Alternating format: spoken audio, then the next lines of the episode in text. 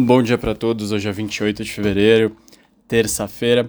A gente tem os mercados sem uma direção única nesse encerramento de mês. O dólar também não se movimenta de forma unificada contra as principais moedas emergentes. Petróleo avança e minério de ferro também com contratos em direções opostas. Só teve um destaque mais relevante na parte internacional. O PIB da França cresceu 2,6 no ano de 2022 contra 2021, confirmando a primeira leitura e a expectativa do mercado. Aqui no Brasil, Confiança do comércio avançou, subiu 3 pontos para 85,8. Lembrando que as confianças da GV, você lê que tudo abaixo de 100 é pessimismo, então eles estão menos pessimistas. É a primeira alta em 5 meses, sendo que a situação atual puxou bastante, alta de 6,7 pontos, e as expectativas cederam 0,8. No caso de serviços, a FGV mostrou uma piora de 0,4 no mês de fevereiro, menor nível desde maio de 2021, 89,1 piora de 0,4. A situação atual piorou 2,6, enquanto as expectativas subiram 1,9 depois de quatro meses seguidos de queda nas expectativas.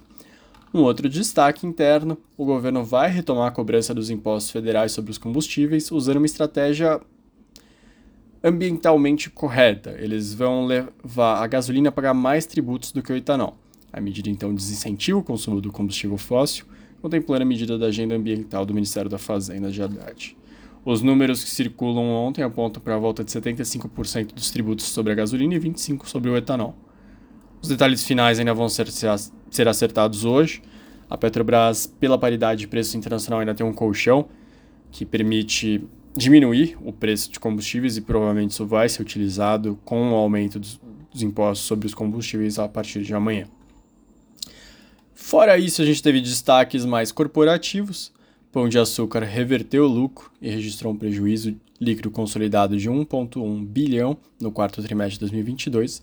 Tinha lucrado 777 milhões um ano antes. A empresa destaca que os números do quarto trimestre, trimestre foram impactados por elementos excepcionais que totalizaram 956 milhões. O EBITDA ajustado ficou em 835 milhões, uma queda de 25% em relação ao quarto trimestre de 2021. Já a margem EBITDA registrou uma queda de 2,3, passando de 9,3 para 7. A dívida líquida, incluindo o saldo total de recebíveis não antecipados do grupo, alcançou 2 bilhões de reais, uma alavancagem de 2,3. A posição de caixa no fim do trimestre foi de 3,8, 3,8 vezes a dívida de curto prazo da empresa. Outro destaque que também faz parte da nossa carteira, a Energias do Brasil, também reverteu o lucro e tem um prejuízo de 396 milhões de reais no quarto trimestre de 2022. O resultado negativo deu-se função da redução no valor recuperável da termoelétrica de P100. No acumulado de 2022, o lucro líquido do DDP despencou 50%, 52% para 1,202 bilhão. Acho que são os principais destaques do dia, mas se você tiver alguma dúvida de um tema que a gente não tocou, entre em contato. Lembrando que hoje, no final do dia, vai ser encaminhada para sua caixa de e-mail se você for cliente da RB. A carteira recomendada de ações e de fundos imobiliários para o mês de março. Um bom mês de março para todos. Até mais.